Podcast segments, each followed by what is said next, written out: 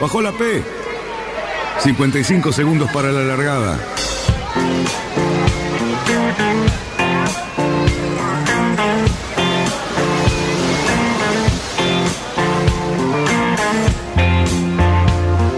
Así comienza Radionautas. Toda la información de la náutica argentina aquí por FM Symphony 91.3. Más que nunca, más que nunca. La radio que marca el norte.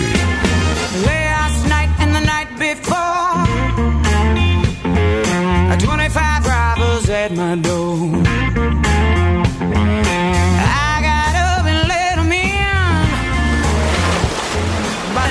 'em Vamos bien, vamos bien. Orsa, Orsa, Orsa. Vamos bien. Orsa, Orsa, Orsa. 5, 4, 3, 2, 1. Largamos. Buenas tardes, radionautas. Aquí nuevamente frente a la Plaza de San Isidro en este estudio. Viernes, por suerte, linda temperatura, no tanto calor y un fin de semana que me parece que viene con todo. Bueno. ¿Qué? ¿Por qué me está mirando de esa manera? ¿Cómo le va a Cerruti? ¿O me va a decir que no va a venir bien el fin de semana? A ver. ¿Cómo le va, don Lloverno? Bien. Daniel bien, Ricardo Bien. o Ricardo Daniel, ¿cómo le va? Tengo sobrenombre también, si lo Sí, quiere sí. expresar. No. Eh, ¿Cómo anda? ¿Bien? Maravillosamente, no sé por qué me mira de esa manera. Porque, no sé, lo noto como, no sé. El fin de semana va a ser caluroso. hoy, ¿Está estresado? Es viernes. No, pero tan caluroso no. ¿Para qué pasamos 36, 35? ¿no? Mañana más de 32, 33 no va a Me ser. parece que vas a tener un poco más mañana. Pero bueno. Si vos querés, no, pero. No, pero yo no quiero, así que nos vamos a quedar en 29. Eh, bueno, sí, ¿qué tal? Buenas tardes a todo el mundo. ¿Qué mesa, no? ¿Qué mesa? Bueno, hoy vamos a hablar de muchas cosas. Tenemos a nuestra columnista. En ¿Cómo le va, persona. ¿bien? ¿Todo bien? Qué suerte, bien, por suerte. Bien, y con gusto de tenerte a vos y la persona que está al lado también. Muchas gracias. ¿Cómo le va, Petris? Eh, muy bien, gracias por invitarme de vuelta. Aquí estoy. Hay mucho, hay mucho de qué hablar, ¿no? Eh, sí, sí, sí, creo que sí. Y bueno, tenemos un invitado, amigo, eh, compañero de, de- de ruta aquí en, en la radio también muchas veces, Bien. espero que muchas más. Muchas más, porque además, bueno, nos visita Fernando Fabersane. ¿Cómo va a ser? No se puede presentar como una, una Sí, visita, es un señor nuestro de la casa, de nuestro programa. Un amiguito, un amiguito. Un bueno, amiguito muchísimas gracias por la invitación y acá nuevamente disfrutando de la compañía de los radionautas. Hoy vamos a hablar de la enseñanza de la náutica. Así Bueno, que vamos saquen, a tener- saquen una hoja. Vamos a tener para disfrutar un rato. Tema principal y qué bueno que esté Cata, porque ella se especializa en todo lo que tiene que ver con Optimis, con, con todas las clases que, que los chicos inician en esto y bueno, eh, viene muy bien. Pero... eh, Y lo veo frenético con el teléfono. Sí, sí, vamos a tener hoy un, un inconveniente, van, van a haber muchos mensajes, después vamos a ir diciendo por qué, pero hay una gran noticia. Yo creo que tiene que darle a usted con su voz tan poderosa. Eh, bueno, me acaban de mandar el día de hoy, eh, digamos, dos eh, capturas de pantalla de diarios eh, uruguayos, donde dice, Presidencia levanta restricción de navegar en Río San Juan cercano a la estancia Anchorena. Y otro que dice, presidente, la calle Pou levantó las restricciones para la navegabilidad en el eh, Río San Juan sobre Anchorena. Esto lo- no hace falta que lo confirmemos. Esto salió en los medios Ah, uruguayos y hay una reunión muy pronto con la gente de... eh, esto también es una novedad que, que acabo de recibir esta tarde. eh, la gente de la Federación Argentina de Yachting, eh, por supuesto con el señor presidente a la cabeza, Velasco. nuestro amigo Luis Velasco. Ahí estuvo actuando también Jaurena, que después ya vamos a estar hablando de ese temita, para conectar lazos por allí. Y, y bueno, esa noticia ya está instalada. Eh, la mostré recién a, a nuestro amigo Fernando. Y, y bueno, hay cierto eh, grado de escepticismo. Nosotros conocemos un montón de personas que deben estar saltando en una pata. Pero ¿no? claro que sí. Por supuesto, además, Fernando, Es un notición, la verdad que Es un sí, notición. Se, se reabre la barra. claro. Tanta que- gente que iba, disfrutaba, hacia, en su escala ahí, ¿no? pero ¿no te pasa que no queremos creerlo todavía? Me Vamos a ver. Es que la verdad que es un rumor que ha ido y venido varias veces, ¿no? Nosotros- Cuando uno se entusiasmaba. Seguro. Cada, después- cada cambio de presidente estábamos mirando, se abre, o no se, se trata abre, el tema, no se ya. trata el tema. Eh, de todas maneras, me parece que, bueno, es una excelente noticia, no podemos negarlo. Eh, también eh, vayamos de a poquito porque no creo que sea inmediato, se necesita toda una infraestructura que no está más, eh, temas de prefectura y de Rele- razones, re- relevamiento, bollado. bollado, todas esas cosas que habían quedado un poco desafectadas. Te digo por las dudas que haya alguna persona que diga, bueno, vamos ya. Eh, no, no, no, hay que esperar, eh, además Más de esto, claro, hay que esperar más precisiones y también eh, creo esta reunión de abril que se va a hacer entre la FAI y el Yo Club Uruguayo, donde se van a, a dar ciertas precisiones y que nos van a llevar seguramente a, a empezar a pensar en, en la primer, primer viajecito a San Juan, ¿no? Y no sé qué pasa si no vas hoy para allá, a lo mejor puedes entrar y todo. Eh, te sugiero que no des ideas. No, no, pero nos podríamos ir a una vueltita. Pero uno ya podría imaginarse lo que va a ser la reinauguración, ¿no? Va a ser una fiesta. Sí, va a ser sí. una Sí, caravana sí, de barcos yendo Seguro. a la barra. Lo que dijo Cali tiene razón, no des ideas. Porque n- no sea cuestión que, que metamos la pata, que vayamos sin permiso. Primero esperemos Petris, la, las ¿Vos notas escuchaste que coincidió con lo que yo decía? Sí, sí, escuché y me asombré incluso, eh, la verdad que sí es algo, ¿no? se hacía mucho que no venía al programa y, me, y me asombró exactamente. conmigo, ¿no? Sí, pero bueno, eh, hoy me siento mal, estuve estresado todo el día, mucho trabajo, viernes. Eh, Señor, Podemos preguntarle a Rodolfo acerca de una cosa que nos encanta y bueno, ¿cómo fue? ¿Cómo están la, las, la cantidad de la gente en la presentación de la película del navegante solitario? Mira, por suerte a la película le fue muy bien todo este tiempo que estuvo en cartel. Bueno, desde que se estrenó ahí el 9 de enero en el Gomont, en el cine Gomont, eh, estuvo cuatro semanas en cartel ahí, lo cual es inusual para el documental. Eso habla un poco de que hubo un público muy ávido y atento que quería ver la película. Incluso de los documentales que se estrenaron este año, argentino, fue el que más público llevó en toda, en, en todo- de todos los estrenos documentales siempre, ¿no? Lo cual habla de que había una comunidad náutica y de gente que estaba interesado en Vito Dumas. Y eso le posibilitó que ahora el documental haya dejado un poco la tierra o el ámbito porteño y bonaerense y esté yendo por otras eh, salas de- del país, ¿no? Este, estuvo en Puerto San Julián, estuvo en San, Mart- en San Martín de los Andes, ahora se Estuvo en está... destinos eh, poco marinos y te fue muy bien. Sí, sí. Por ejemplo, en el, en el noroeste estuvo, ¿no? En Jujuy. En Noroeste estuvo cuando fue el Festival de Cine en Jujuy, eso fue allá por septiembre, antes del estreno comercial, ¿no? Lo cual fue un realmente un reconocimiento a la película y a la figura de Vito Dumas, ¿no? Que se dé en Jujuy. Estuvo también en Mendoza en su momento, en el Festival Bafis Itinerante de Mendoza, eso también cerca de mitad de año. Y bueno, ahora está en Rosario, se proyectó ayer en Rosario y se va a proyectar de vuelta el martes en Rosario a las 18 horas. Está en Córdoba en este momento, toda la semana, ahí en el Cine Club Municipal, eh, Hugo del Carril. Y ahora viene este Victoria de Entre Ríos, este que se estrena la semana que viene, y también en Neuquén. Claro. Ahí en- también se va a proyectar la semana que viene algunos días. bueno, muchos amigos navegantes en todos los lugares donde, donde comentaste. Después vamos a decir el nombre del club de Victoria, que tiene un nombre muy particular, muy bonito. ¿Cómo era? No, pero ese no, vos decís Mandisoví. Mandisoví. No, pero ese es el de Chajarí. Ah, ese es el de Chajarí, exactamente. El de Chajarí me había, la gente del Club Náutico Mandisoví me se contactó por Facebook porque quieren pasar la película en Chajarí. Claro. Y bueno, estamos viendo si la sala de cine de Chajarí la puede proyectar. Lo que te comentaba es que se va a proyectar en Victoria. En Victoria. En Entre Ríos, donde hay un espacio Inca. Y Frente- bueno, frente, decidieron- por supuesto, muy frente a Rosario. Frente a Rosario. a 100 kilómetros creo por ahí Sí, más o lo menos. que pasa ¿no? es que tenés ahí el puente Rosario Victoria. ¿no? Entonces uno lo, lo- lo acerca mucho las dos ciudades por este puente. Sí, sí, por supuesto. Este, Y Rosario, bueno, la gran cantidad de La amigos navegantes plaza allá, náutica. claro, o sea, ahora vas a estar en otra vidriera enorme. Exactamente, Enorme. ayer ya estuvo y está de vuelta el martes, así que hay, sí, sí, por suerte hay un público que se interesó mucho por la película. ¿Cuánto tiempo te llevó elaborar la película? Eh, casi dos años te diría, básicamente desde el primer día que rodamos hasta que la quedó terminada o entregada cuando se presentó en el Bafisi el año pasado, un año y nueve meses, más algunos meses anteriores, ¿no? Fue un trabajo, bueno, que se hizo a pulmón, este, y en un tiempo creo que fue un tiempo medianamente rápido para lo que son documentales de este estilo, ¿no? También gracias a la colaboración de mucha gente, acá como a los timonelis eh, Gioverno y Cerruti, que este, bueno, este prestaron su Se colaboración. sumaron al proyecto. Se sumaron al proyecto, por No, supuesto. era imposible quedarse afuera. Era imposible quedarse afuera. Y la verdad que es un honor, Una suerte, te tenerlo cerquita. ni te lo puedo contar.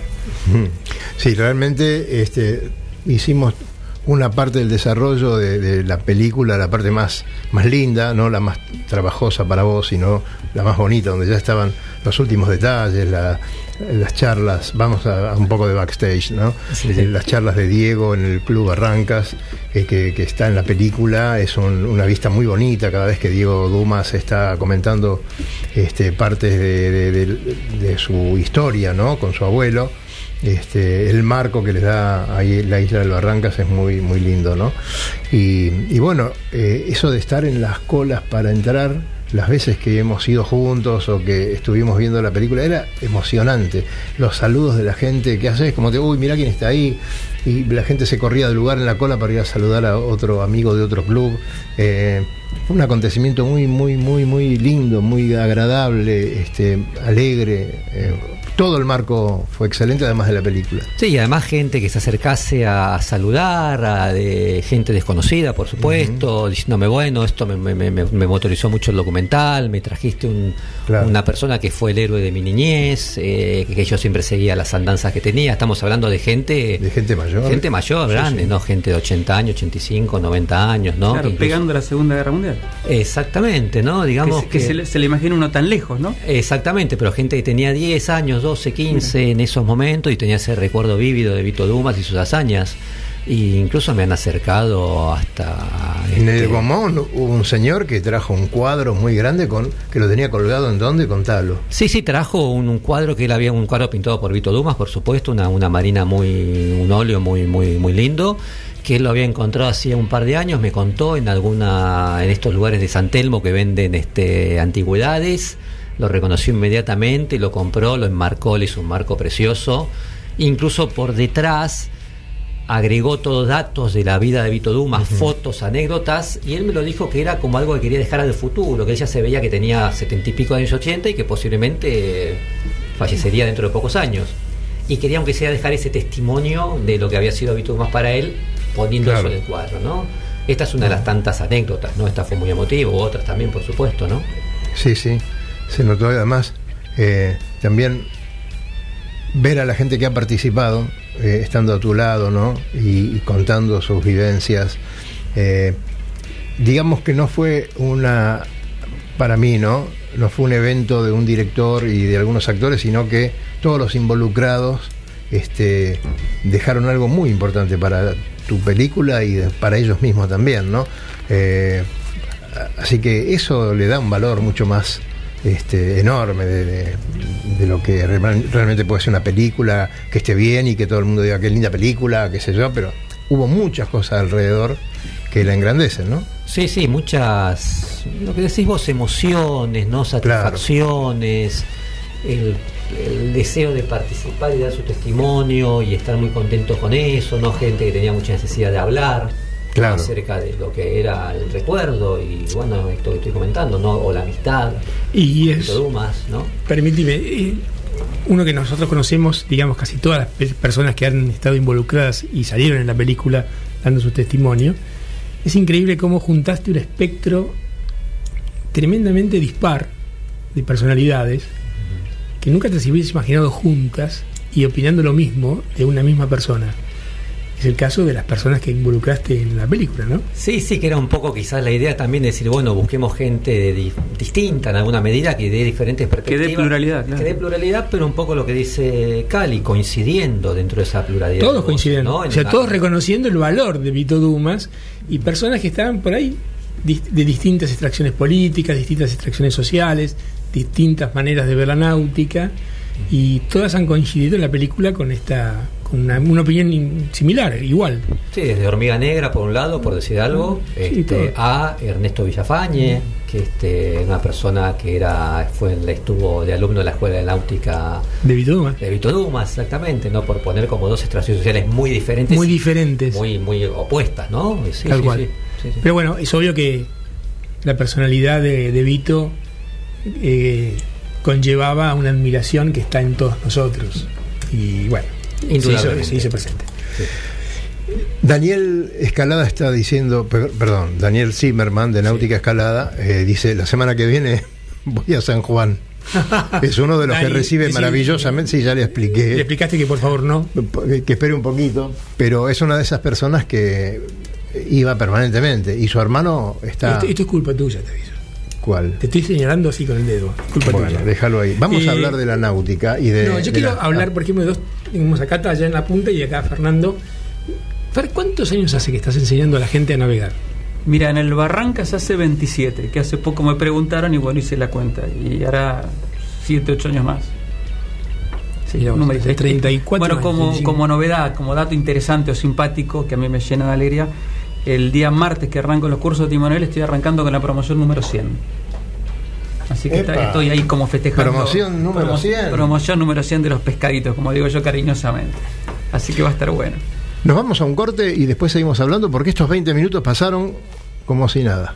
¿Eh? Mucha información. Seguimos.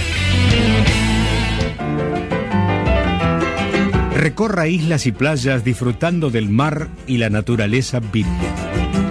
Disfrute de la exuberancia natural de Angra do Reis y para ti en los barcos de Wind Charters. Sumérjase en aguas azules cristalinas y vea con sus propios ojos la danza de los delfines. Tiempo libre, caminatas, noches mágicas y mucha diversión. Alquiler de veleros y catamaranes con y sin tripulación.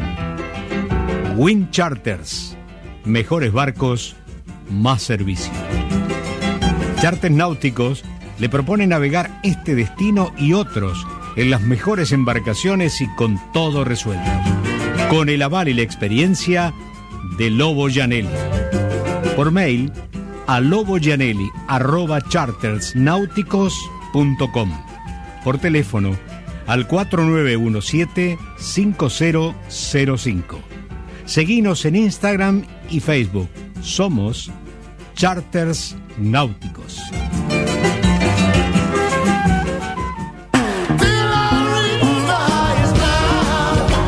Náutica Escalada. Náutica Escalada. Es la ferretería náutica donde encontrás todo lo que necesitas para tu embarcación. Además, el consejo profesional adecuado a la hora de construir, pintar o reparar tu barco.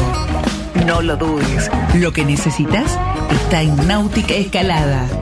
Llámanos al 4744-3878 o entra a www.nauticaescalada.com.ar. Náutica Escalada. Náutica Escalada. Escalada y 9 de julio, San Fernando.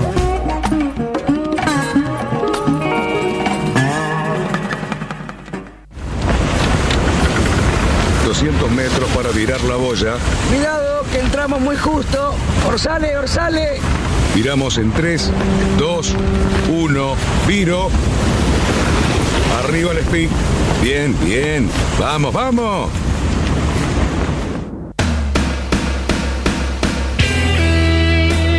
Muy bien, señores, acá estamos con otra mirada extraña de Cali. que ahora está de moda, te juntás con la gente a comer con los amigos y todo el mundo te pregunta qué serie estás viendo.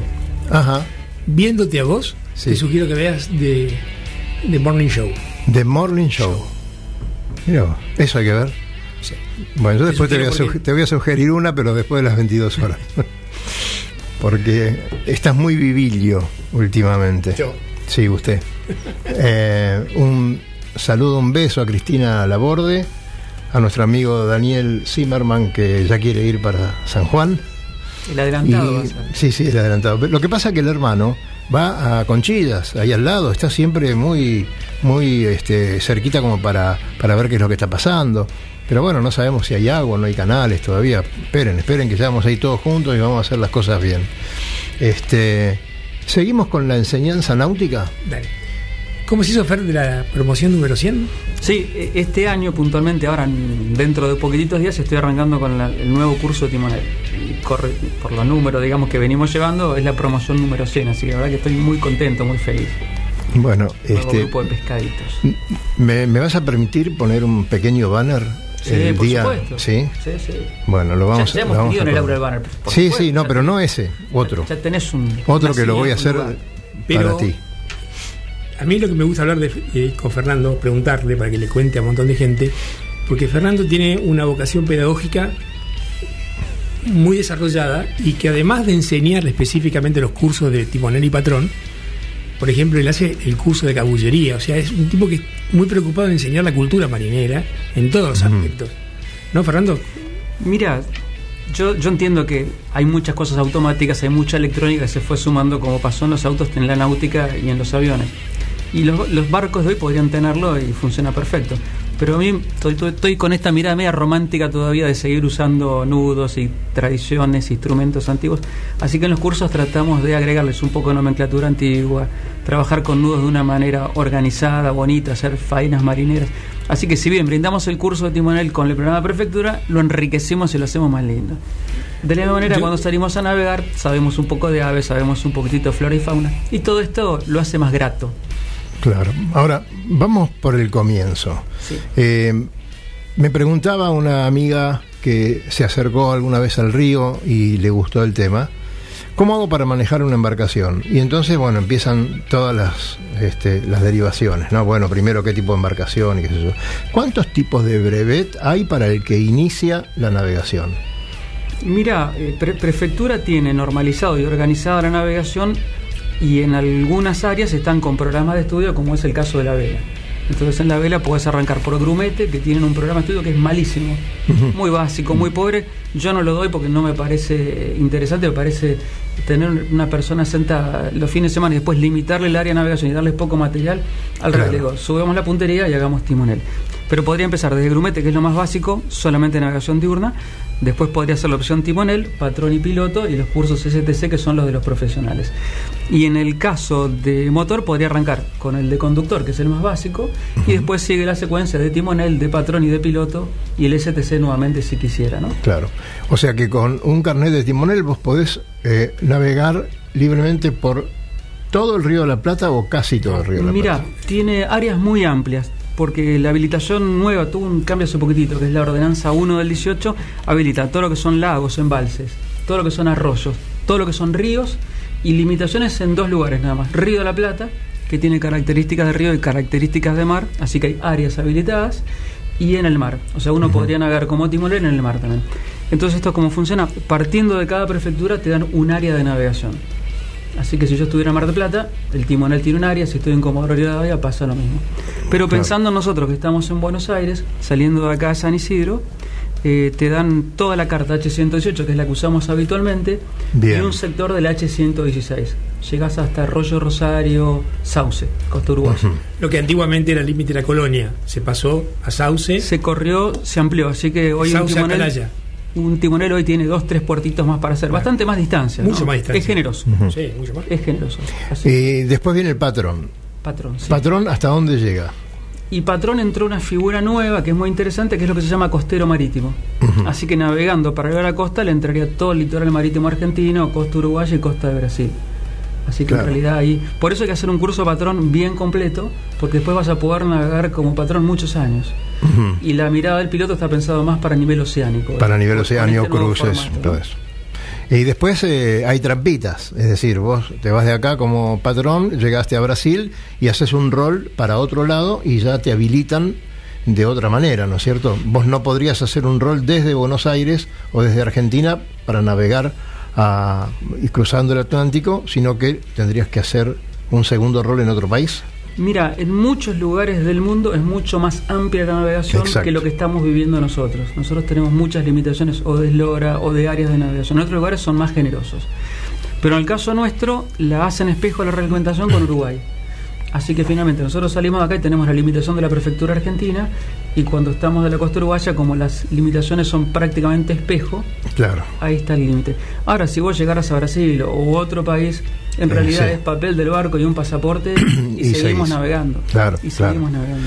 Eh, resulta un- una pequeña anécdota, eh, un amigo eh, francés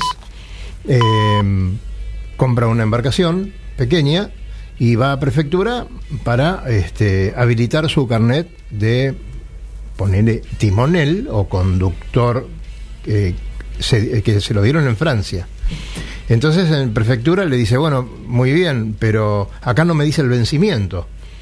Y el señor le dice, no, porque no tiene vencimiento, ni siquiera el carnet de conducir tiene vencimiento. Eso es acá nada más. En Europa eh, uno da y se supone que ya sabe, no tiene que ir diciendo ya, vuelvo a saber, o, ¿no?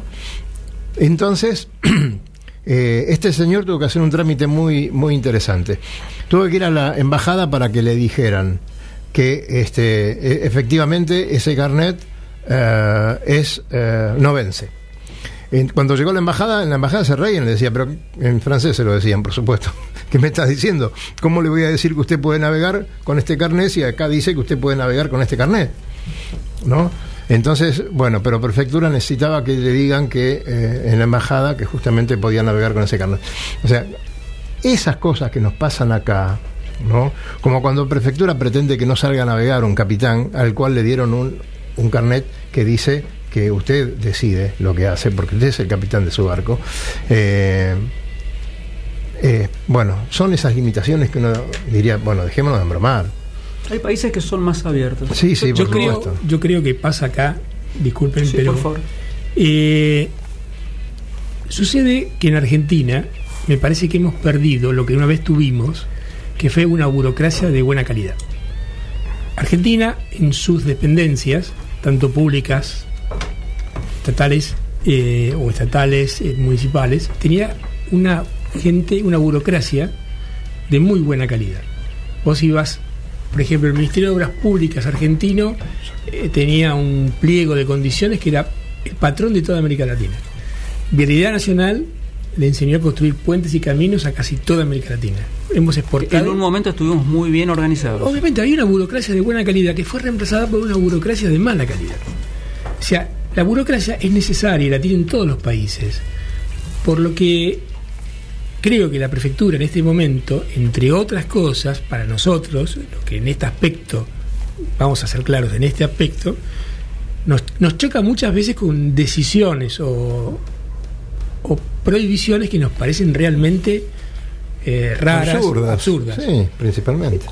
Hablo exclusivamente de la prefectura con relación a la práctica de nuestra náutica deportiva. No me Sí, meto en la parte deportiva que es la que nosotros no me tenemos un poquito más cerca. sí. Pero creo que acá hay un error burocrático debido a la mala calidad de los burócratas, el tipo que, re- que redacta Claro. la- el reglamento, digamos, el- la resolución. Yo tengo la imagen de hace dos años atrás estuve navegando con Adrián Iriarte por España. Y habremos hecho, no sé, 25 puertos, una cosa así. Presentamos el documento o el pasaporte en un solo puerto.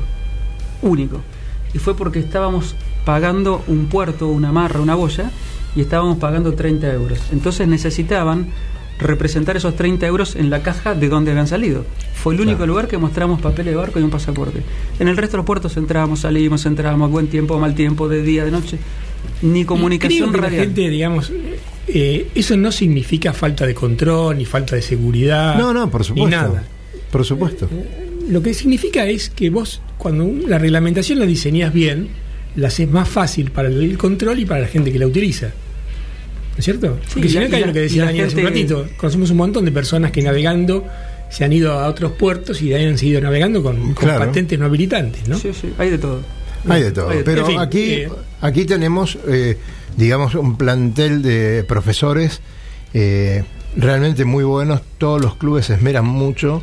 Eh, Después también está la figura del profe deportivo, ya el que va un poco más allá, eh, el que enseña a los chicos a competir, eh, donde intervienen un montón de otras cosas. Claro, porque ya más allá de saber navegar, estamos tratando de sacarle rendimiento. Así que bueno, ahí aparece el entrenador, empieza el que enseña a largar regatas, el que enseña los derechos de paso más finitos. Y la verdad que la cantidad de escuelas de formación que tenemos acá en Buenos Aires, en zona norte donde estamos nosotros, es impresionante. Acá poder llegar al río y poder desarrollarse es una cosa sencilla. Hay muchas escuelas, hay mucha actividad, mucho barco disponible y los costos finalmente están cerca. Si uno piensa lo que sale a aprender a jugar tenis, fútbol, golf y lo que sale la náutica, piensen que los clubes náuticos les proveen los barcos, les proveen todo el equipo. Así que la cuota es prácticamente mantenimiento de barcos y dos pavadas. Esperamos un segundito, tenemos una comunicación. A ver, Sole, hola. Hola, ¿quién habla? Aló, aló, Dani, ¿cómo va? Señor Jaurena, ¿cómo está usted? Acá andamos. ¿Qué acá andamos, dice? todavía vivos. Acá Cali Cerruti está deseoso de hacer una pregunta. ¿Cómo le Dale. don Juanpi? Eh, ¿Usted tiene, tuvo algo que ver con todo esto que está pasando con San Juan? Que nos pone muy No, felices. di- digamos que muchos en este en esto que salió ahora, que se decidió a la tarde desde la Secretaría General de la Presidencia, este comunicarlo. Hubieron muchos que trabajaron, ¿no? O sea, se van a colgar muchos la cocarda. Eh, muchos trabajaron en silencio. Vos mismo hoy ya, con esto claro, Daniel, podés...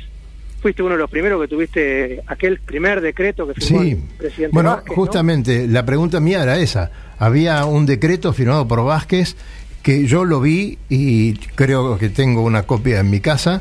Eh, yo vi la firma eh, original, pero eso nunca se llevó a cabo.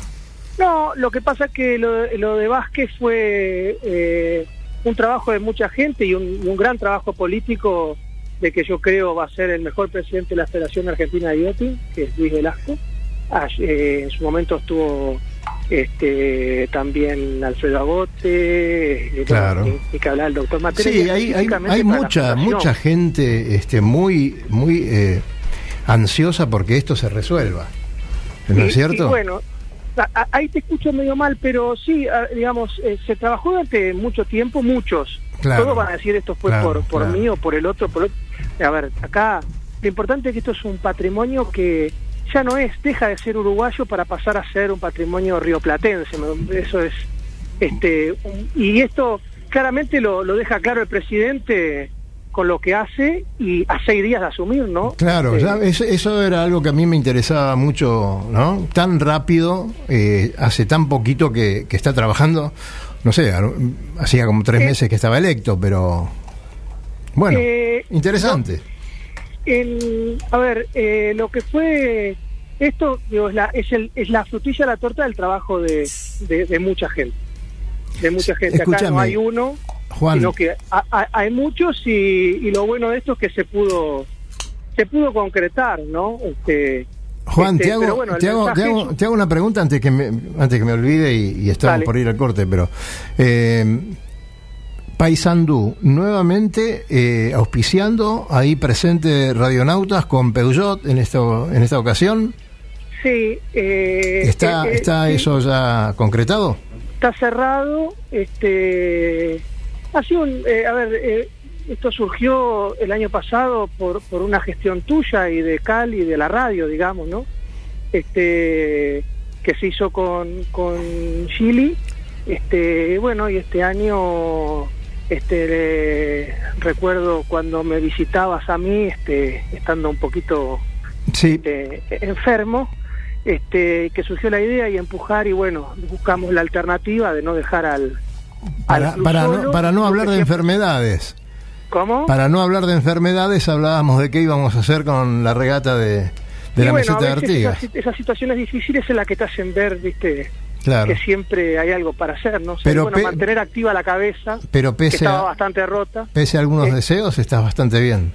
¿Cómo, cómo? Pese a algunos deseos, estás muy Sí. bien de salud, digo.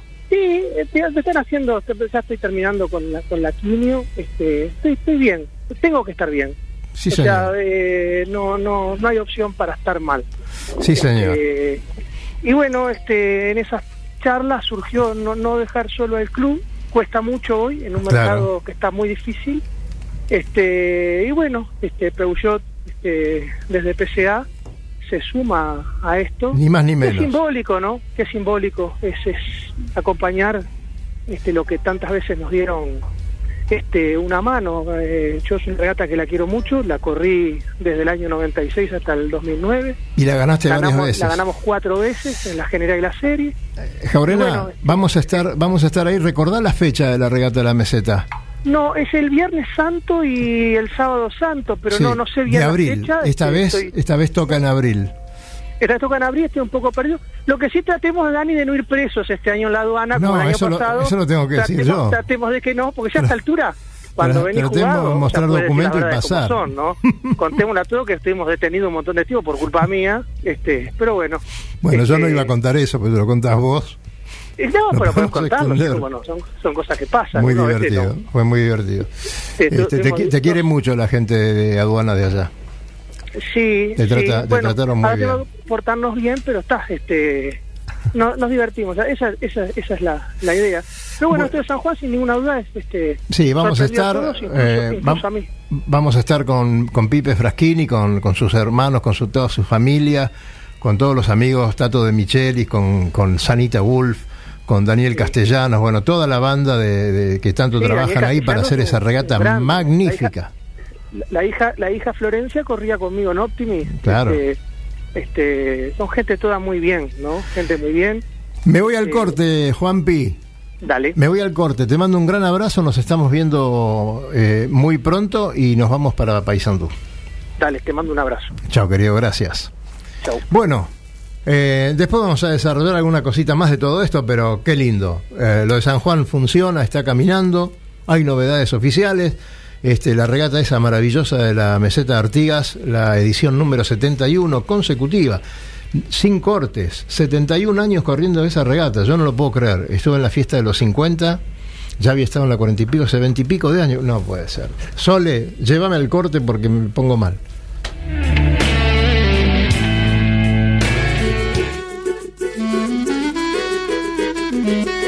Recorra islas y playas disfrutando del mar y la naturaleza virgen. Disfrute de la exuberancia natural de Angra do y para ti en los barcos de Queen Charters. Sumérjase en aguas azules cristalinas y vea con sus propios ojos la danza de los delfines. Tiempo libre, caminatas, noches mágicas y mucha diversión.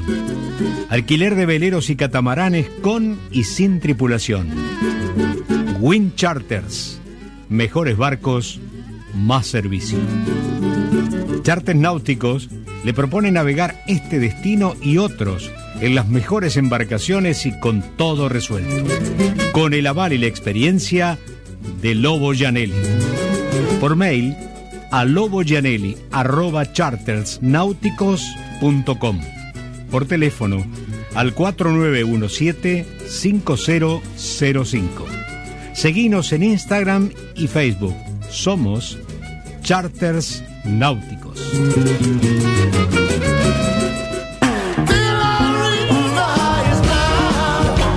Náutica Escalada. Náutica Escalada. Es la ferretería náutica donde encontrás todo lo que necesitas para tu embarcación. Además, el consejo profesional adecuado a la hora de construir, pintar o reparar tu barco. No lo dudes, lo que necesitas está en Náutica Escalada. Llámanos al 4744-3878 o entra a www.nauticaescalada.com.ar. Náutica Escalada. Náutica Escalada. Escalada y 9 de julio, San Fernando.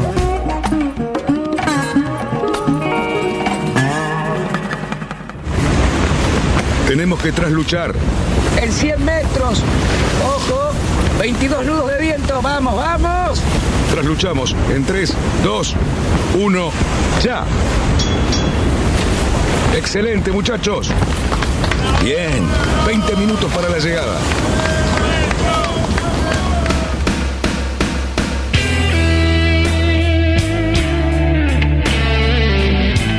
Gracias, Sole. Estamos acá nuevamente. Ya es noche aquí este, en San Isidro. porque bueno, usted, eh, yo no soy terraplanista, vos tampoco. Ajá, Pero bueno, es una demostración que la Tierra no es plana. está bien. Y si fuera, corriendo. si fuera plana, ¿qué pasaría? Se hace de noche en un segundo. ¡Pum! Se corta la luz. Todo el año, todo el año, Mm. a la misma hora, saldría el sol y se metería el sol en el horizonte. Bueno, no vamos a No discutir. tendríamos el cambio de estaciones. No tendríamos Claro, estaciones. no vamos a discutir esas cosas ahora porque No, no, no es cuestión de discutirlo. nuestra amiga Cata se va a acercar bien al micrófono y nos va a contar qué es lo que está pasando. Más, Eh, La periodista más importante de este más, programa. sí, desde ya, no hay duda. Y nos va a contar un poquito de las cosas de Optimis, ¿no, Cata? Sí, buenas tardes, medianoche. Yo navego en Optimis, Optimis Timoneles, y es la base de las clases competitivas de la vela ligera. Es un barco que estuvo hecho para que los chicos no se aburran, para que sea un barco económico y que los, la mayoría de los niños de entre 7 y 15 años, dependiendo del peso también, pudiesen navegar sin gastar mucho. El barco no es muy hidrodinámico, no es muy veloz, aparte por la prueba que la tiene bastante cuadrada y el casco es rectangular. Bueno, este barco hay más de 450.000 en el mundo y está desarrollado en más de 100 países. Es un montonazo y la clase acá en Argentina es enorme. ¿Nos repetís la cantidad de, de que hay 450.000. en todo el mundo? Es increíble.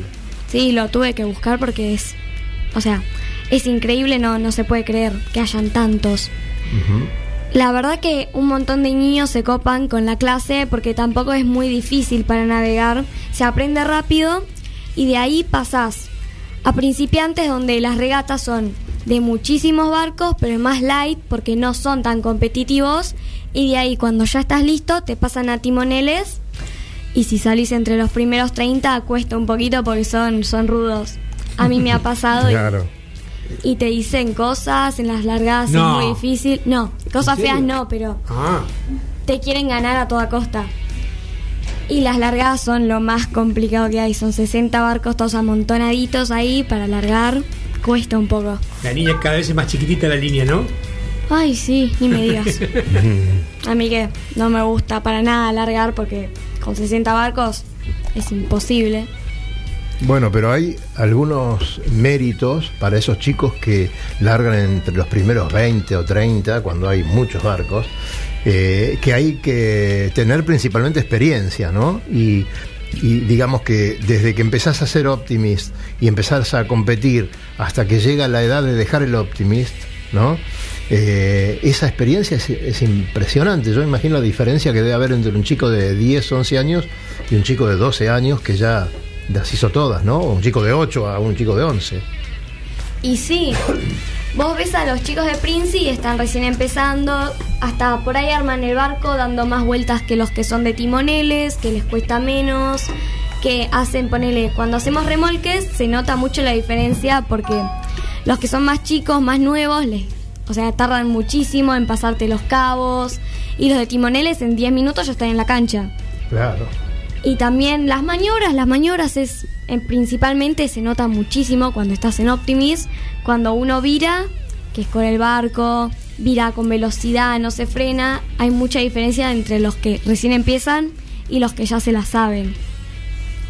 Cata, te vamos a pedir para próximos programas que nos hagas eh, a lo mejor un pequeño estudio sobre cuáles son los barcos a los que los chicos de 12 años cuando dejan Optimis pueden ir a navegar y cuáles son las clases eh, internacionales que los chicos nos están representando. ¿Te parece bien? Bueno, me encantaría en las clases internacionales en las que los chicos nos están representando, y a mí se me ocurre que, bueno, nos están representando ahora, están entrenando el equipo de Optimis argentino ahora para navegar ahora en- dentro de uno o dos meses, competir.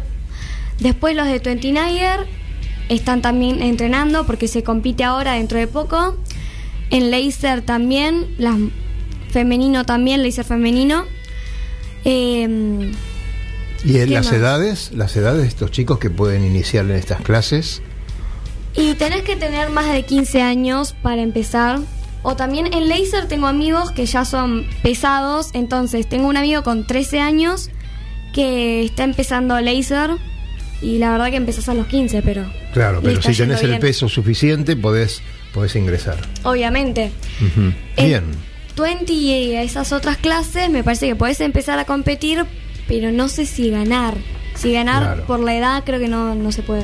Debería Bueno, buscarlo. Vamos, vamos a ir viéndolo, vamos a definir un poquito que, eh, cuáles son las condiciones que tiene que tener un chico para poder acceder a esas clases y cuándo puede empezar a ganar. Porque claro, cuando uno accede mm, va aprendiendo y hay gente grande también, ¿no? En 29er tenemos cada nenes, ¿no? Tío, ¿qué dice usted? Hay cada pibes ahí corriendo en esas clases que... Me, me imagino, yo escucho atentamente a mi sobrina, que es la que entiende del tema y nos, nos, nos pone al día a los que estamos un poco desentendidos, Claro, ¿no? claro, claro. Pero son clases internacionales. eh, Pronto van a estar en Japón, eh, en Brasil dentro de poquito para, para las eliminatorias. y es, es tremendo lo que pasa con, con todo este grupo de chicos y que no sea, que no esté tan, en, en- en, digamos, Difundido. ¿no? difundido. Sí, la verdad que es una, una pena muy grande. Pero bueno, ya sabemos que no, no hay dinero para eso y, y las cosas son así. Creo que no solamente es un tema de dinero, creo también que es un problema de cultura marinera, creo que es un gran déficit que tiene la Argentina, porque no, no, no es coherente con los éxitos juveniles que tiene la Argentina desde siempre, que no sean difundidos, porque eh, repetimos los de siempre. Es el, depo- el segundo deporte que más medallas internacionales le dio a la Argentina. Pero el primer deporte en los últimos 15 años, porque estamos hablando que el primero es el boxeo en estadística, ¿no? En estadística, no es el fútbol. Y, y hace la gente 15 que años que el boxeo argentino es eh, muy pobre y, en el mundial y también. Liotin sigue aportando permanentemente, Permanentemente. eh, medallas. Imagínate por, por que. ahí nos está faltando el poder llegar a los medios periodísticos y mandarle gacetillas y mandarle No, no, no, no, no, no, no, no. Ya se, se ha intentado todo. No te lo- te puedo asegurar que se intentó todo. Pero te lo dicen claramente. No les interesa. Mira, a mí mañana me llaman de página 12 para trabajar en la parte de deportes y me van a decir, venga usted que tiene algo de experiencia, venga a trabajar acá. Bueno, página 12 como cualquier otro diario. Y te van a decir, haga fútbol, haga rugby, haga tenis y haga dos o tres más. Y vamos a, los de tribuna. Pero mire que yo estoy en la náutica. No, no, de náutica ni me hable. No podemos hablar de náutica. Porque la, la náutica eh, se mezcla con, con el pensamiento político. La náutica, o como el golf, parecería que este, uno tiene que ser Cuando yo era de la estratosfera para. chico, para eh, el único diario que m- tenía noticias náuticas cuando existía algún acontecimiento Mm. importante, yo me acuerdo haber leído crónicas de Regata Río o otras cosas. Duma, cuando venía. No, cuando la prensa. navegaba, La prensa. claro. Yo La tengo prensa- la imagen de la prensa. La prensa, ni siquiera la nación, la prensa. Yo tengo la imagen de la, la prensa. Pequeñas gacetillas. La eh, prensa sacaba. Y noticias. Sacaba noticias porque tenía periodistas deportivos que eran un poquito más amplios en sus gustos y la gente, bueno. Y la, la prensa, si bien era un poco conservadora, pero no significa que pasaba por ese lado. Me parece que había una voluntad de difundir el deporte. No me quiero politizar todo, porque caemos en una, una tontería. Ah, Cuando, cuando Santi Lange eh, obtuvo en Brasil eh, el oro junto con Pareto en judo, eh, fue un boom para todo el mundo. Eh, estuvo en los medios cuatro o cinco días, hicieron algunas publicidades, siguieron entrenando y punto. Y yo me imagino que si hubiera sido un tenista el que hubiera logrado un oro, eh, todavía estábamos hablando, hu- hubieran hecho, quién sabe, los kilómetros de, columnas en los diarios hablando de, eso, ¿no? Y lo que hizo Santi, también lo que hizo Pareto, no fue solamente ganar una medalla de oro, sino todo el sacrificio de llegar sin presupuesto, con las limitaciones de Pareto que mientras tanto estaba tratando de ser médica, con las limitaciones de Santi Lange que mientras tanto estaba venciendo un cáncer.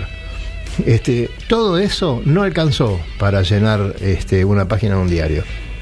¿No? Yo, yo, si no estoy equivocado, creo que el caso de Santiago es el único a nivel mundial donde está un padre y un hijo simultáneamente compitiendo Exactamente. nivel olímpico. Si yo no me equivoco, es un hecho que en cualquier lugar del mundo Es único. llamaría la Creo que, atención. creo que me parece que en la náutica solo le pasó a Elfström en, en Suecia. Y después podemos decir que con 55 años o 60, 55 debe tener Santiago por ahí. No, Sí. creo que 50 y algo, 57 creo, ¿no? No, sí. Bueno, Bueno, pongámosle eh, 55 creo Si que querés tiene. redondear 55, está a nivel olímpico entre los primeros puntos. Sí, y va, va a Japón. Compitiendo con chicos de 20 y pico. Si se hace Japón, va a campeón Japón.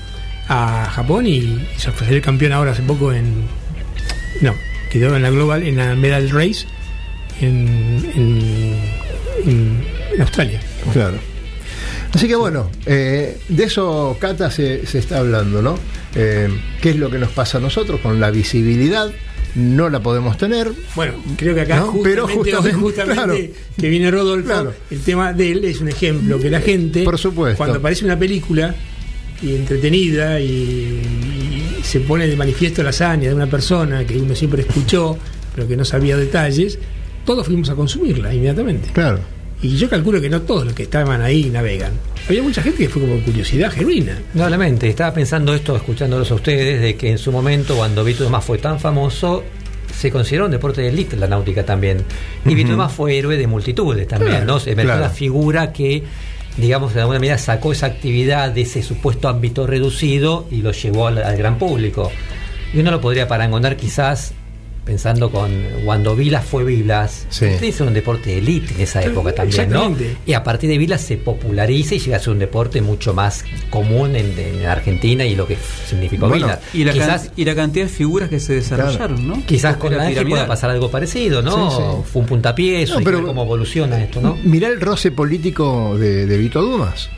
¿no? En la náutica, este, para- en paralelo con, con la política nacional, eh, tanto en los momentos de Perón como después. Por supuesto, sí, estuvo atravesada su historia, Claro.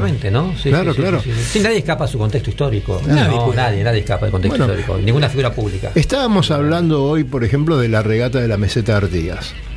Hace 71 años hubo cuatro personas que le fueron a rendir homenaje al prócer más importante de, de Uruguay y eh, navegaron por las aguas del río Uruguay contra la corriente con cuatro barcos para llegar hasta allá al pie del monumento de Artigas.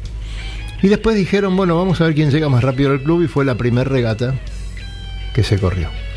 Eh, de ahí en adelante pasan muchísimas cosas, ¿no? Eh, de hecho, tuve la posibilidad de que alguien me comentara, eh, pescando en la orilla, un- una persona, diciendo, no podía creer lo que estaba viendo. Yo fui muchas veces a pescar a ese lugar, pero de repente en un recodo del río empiezan a aparecer barcos y había como 70 barcos. Yo digo, ¿qué es esto? ¿Qué es una invasión? No entendía nada. Imagínate vos, la gente que fue a pasear por ahí ese día y pasaban 70 barcos, 80, 90, no, no por la cantidad de, de veleros eh, corriendo, Pero es mucho, son, es mucho para un puerto. todos los que lo interior. acompañan. Claro, Muchísimo lo barcos argentinos, barcos. Pero eh, la, la inscripción promedio este, de los últimos 20 años son 65 barcos. Es Han muchísimo. llegado 99, eh, 99 inscriptos. Imagínate lo que es eso. Es un espectáculo maravilloso. Que si alguien lo filma, este, tiene material para, para media película. Te sigo insistiendo, no des ideas porque No, no años- ideas, ya está anotando. Estoy tomando nota, exactamente. Bueno, señores, mirá la hora que es, qué increíble. ¿Sabes quién nos llamó? Que yo pensé que iba a llamar. Decilo. Nuestro querido amigo Peteco. Luis Peteco, ¿pero ¿qué pasa, Peteco, que no trabaja? ¿Qué quiere cobrar, Petec? Vos, Cata, no pretenderás cobrar, ¿no? No, no, quédate tranquilo. Bueno, gracias. Nos aseguramos que Cata no quiere, así que Petec estás escuchando. Cata es la Trabajar. única responsable de este equipo porque es la única que viene con los papelitos escritos. A mí me gustaría. Te señorita digo, es un ejemplo. te es digo, más por la memoria que por otra No cosa. importa, pero Cata, vos sos trabajadora. eh, viéndola y escuchando la manera que le habla el micrófono, me hago la ilusión de que en algún momento ella va a estar acá y nosotros vamos a estar escuchándola desde escuchándola casa. afuera. Qué lindo que sería, por otra parte. decir, yo le presté el micrófono las No, primeras no veces. No, no hace nada. falta. Nada, no hace decir, falta. Absolutamente nada. Qué lindo que sería que sigan con, con, con esto de, Tratando de de seguir comunicando. Lo mismo que la verdad que lo que nos animó a nosotros hace seis años y medio, en las circunstancias, conversando, a tener este programa para ver si de alguna manera desparramábamos este deporte a cierta gente. Creo que, no sé si tuvimos éxito o no, pero Seis años y medio que te estoy. no haga, monta- no haga montoncito. Montón, sí. Bueno, señores, eh, 19.58 tenemos la gratísima presencia de nuestro amigo Fabersane, que pronto va a estar dando otro curso de, de cabullería. Sí, estamos Tenés un minuto para explicar ese curso de cabullería. No que no, ense- no enseñan nudos. No hay No, nudos. Hacemos un taller de cabullería donde no hacemos los nudos tradicionales, digamos. ¿no? Justo junto con Adrián eh, pensamos que los nudos tradicionales se las de guía Valle String, que cualquiera de ustedes agarran un libro o agarran a Cata y se los enseñan 10 minutos. Así que vamos a cosas un poco más divertidas. Así que trabajamos con cabos tejidos, con cabos retorcidos, hacemos gasas, costuras, cosas muy interesantes de tradición de vela y cosas nuevas para barcos de regata. Así que tenemos ahí unas herramientitas raras, nos divertimos, jugamos. Peteco lo hizo dos veces, porque el primero lo repitió. El primero lo repitió. Pero porque es muy buen alumno, él quería tener todo 10, yo me El primero acuerdo. te digo, lo, lo. Cata, te voy a comentar algo. Radionautas con, con Wind Charter y con Charters Náuticos, el Lobo Janelli, están organizando una semana de paseo por Paratí, Angra dos Reis, Isla Grande, para el 23 de mayo.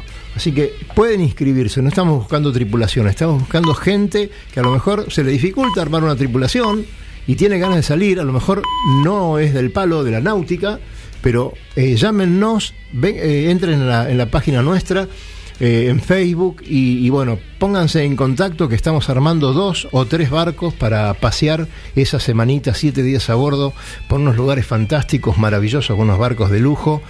Eh, no se lo Yo creo que es un paraíso marítimo. que Impresionante. Creo que no la gente, si se lo imagina, se queda corta. 23 al 30 de mayo, un pasaje a San Pablo, ahí nos vamos directamente a Paratí, eh, alistamos el barco en una horita y media y estamos navegando. Hacia amarras y navegamos. Sí, señor. Bueno, eh, chicos, gracias Cata por estar acá y nos seguimos viendo, seguimos esperando todos tus informes. Bueno, dale. Eh, Rodolfo.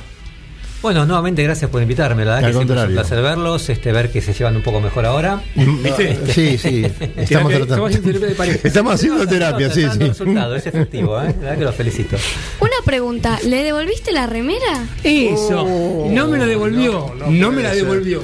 Mirá que vienen los chicos del rugby ahora. Gracias, eh, Fer. Gracias, Cata, por hacerme acordar. ¿Eh? Y nosotros nos estamos yendo, los dejamos a, a todo el mundo con este deporte tan lindo como el rugby. Y bueno, como siempre decimos, Nos vemos en nos el- vemos en el agua. Hasta el viernes próximo y buen fin de semana.